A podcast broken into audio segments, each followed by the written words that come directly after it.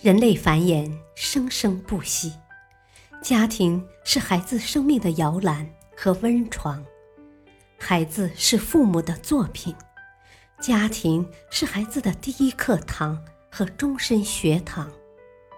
成功的家教造就成功的孩子，失败的家教造就失败的孩子。好父母满足需求，好家长。用对方法。欢迎收听，别和叛逆期孩子较劲。亲子无障碍沟通五十招。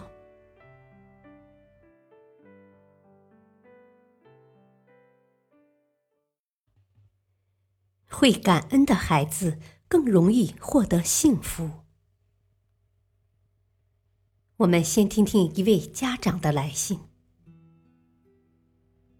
专家你好，我是一个十四岁女孩的父亲，我想咨询一个一直困扰我的问题。我的孩子从小跟随爷爷奶奶长大，虽然孩子的爷爷奶奶都生活在农村，物质条件稍微差点，但关系都很融洽。现在孩子长大了，喜欢安逸舒适的环境了，渐渐的。孩子就开始觉得爷爷奶奶是农村的，是穷人，对爷爷奶奶没以前热情了。所以每次看到我父母热情洋溢的问起孩子，孩子却是不情不愿的样子，我心里就十分不舒服。我批评过孩子几次，但孩子妈妈觉得这都是小事，孩子长大了就会明白了。专家。我应该怎么做才好呢？下面我们来听听专家的指导建议。无论是互联网上还是现实生活中，有一个问题我们一点都不陌生，那就是面对我们的家人，我们往往显得不那么感恩，不那么宽容。朋友、熟人，甚至陌生人。对我们的好，我们都会感激涕零，想起来就会心生暖意。但父母家人给我们无私的爱与帮助，我们常常熟视无睹，觉得这是理所当然，而习以为常。你的孩子显然就缺乏了对爷爷奶奶带大自己的感恩之心，并且早早。用世俗评价一个人价值的标准来衡量自己的亲人，其实这不仅是孩子的悲哀，也是这个时代的悲哀。人要拥有感恩之心，无论一个多么卑微贫穷的人，只要他们对我们有过恩情，有过帮助，我们就应该在心中给他们留一个位置。所以。这件事情并不是孩子母亲说的小事情，而是影响孩子一辈子人格形成的大事情。如果孩子连自己爷爷奶奶的养育之恩都可以熟视无睹，那么他又怎么可能珍惜生活中那些细腻而美好的爱呢？让孩子学会感恩，感恩亲人，感恩朋友。以友善之心对待他人，尊重他人的劳动，这是父母和老师首先要教会孩子的能力。感恩是爱的根源，也是快乐的必要条件。怎样对孩子进行感恩的教育呢？第一，我们需要郑重的告诉孩子，生命的回报和付出差不多。如果我们为某个理由拿一张臭脸面对世界，世界也不会给我们好脸色看。如果我们对拥有的一切心存感恩，便可能得到他人温柔的回应。所以，常存感恩之心的人，才会拥有一个成功的人生。第二，要让孩子懂得感恩，学会体谅家人。在饮食上，父母不要给孩子开小灶，应该是父母吃什么，孩子也跟着吃什么。除了一些孩子专用的营养品，所有的东西都应该大家分享，并且传递给孩子一个信息：爱是相互的，家人们也需要关怀。你可以注意一些细节，比如妈妈分水果，不要让孩子先挑，而是先给孩子的爸爸。一家人上街购物。不要只考虑孩子的需要，而是要告诉孩子，爸爸为家庭打拼，也需要好好的犒劳。比如说，我们先去买爸爸要的衬衣，然后给你去挑鞋子，好吗？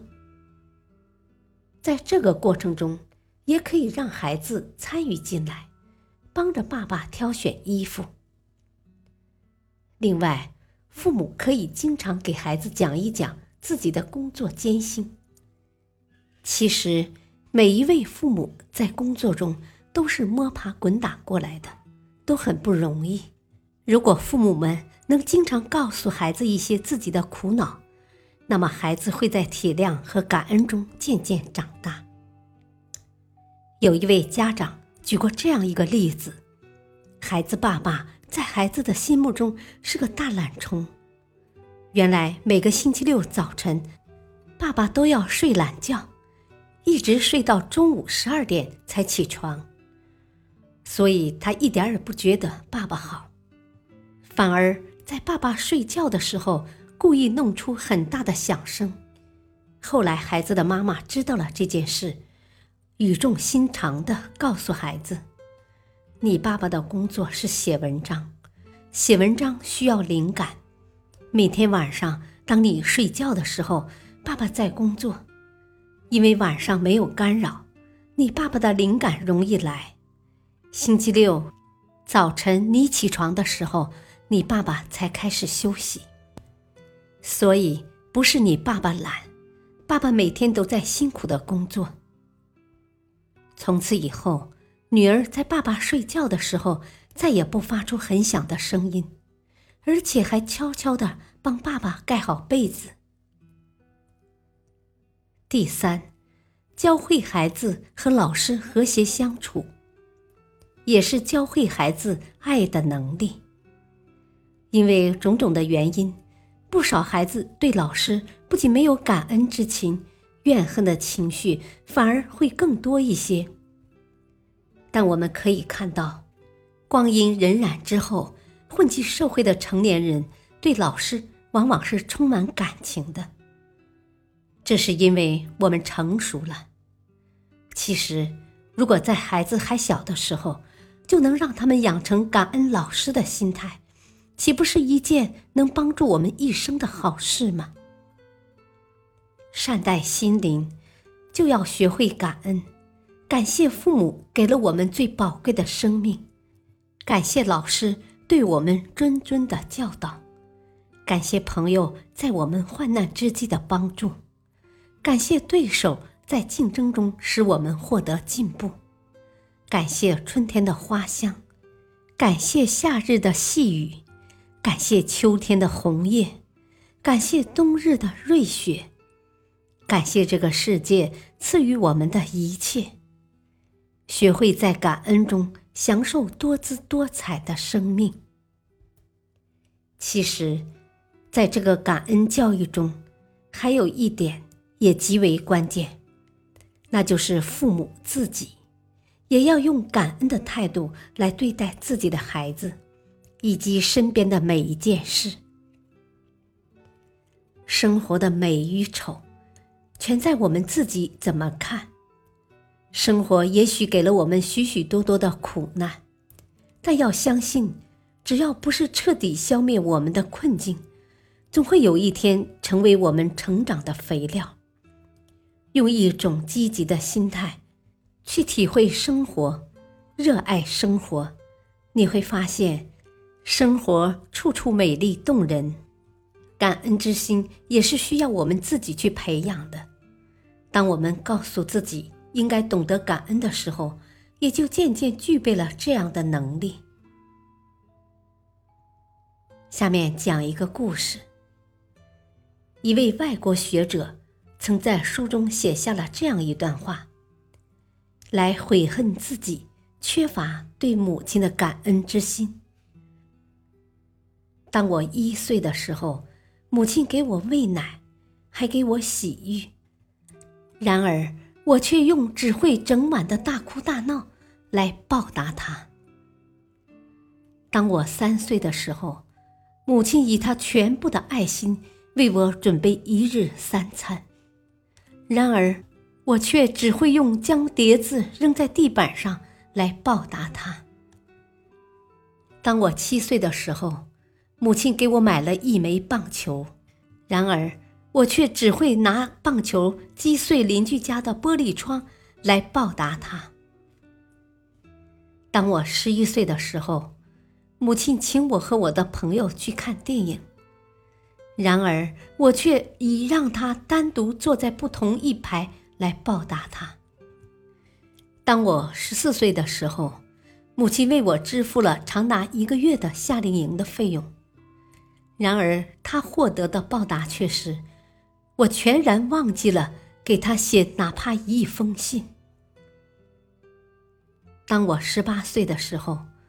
母亲在我的毕业典礼上哭了鼻子，然而我却以在毕业舞会上玩了个通宵而不回家来报答他。当我二十一岁的时候，母亲为我设计未来的职业，而我却回答说：“我才不想步您的后尘呢。”当我二十四岁的时候。他遇见了我的心上人，并问及了我们对未来的打算，而我却对他大嚷道：“我们自会好好安排的。”当我三十岁的时候，母亲来电话，提到了一些关于如何抚养婴儿的合理化建议，而我却说：“现在的情况已经完全不同了。”当我四十岁的时候，母亲在电话中提醒我，某个长辈的生日马上到了，而我却推脱说：“眼下我正忙得团团转呢。”当我五十岁的时候，母亲生了病，而且需要我去照顾，而我却唠叨说：“双亲有时也会变成晚辈的负担。”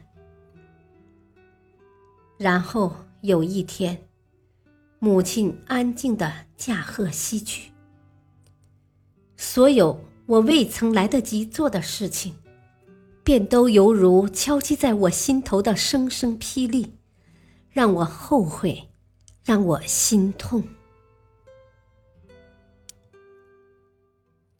感谢收听，下期播讲：宽容是成长的门票。敬请收听，再会。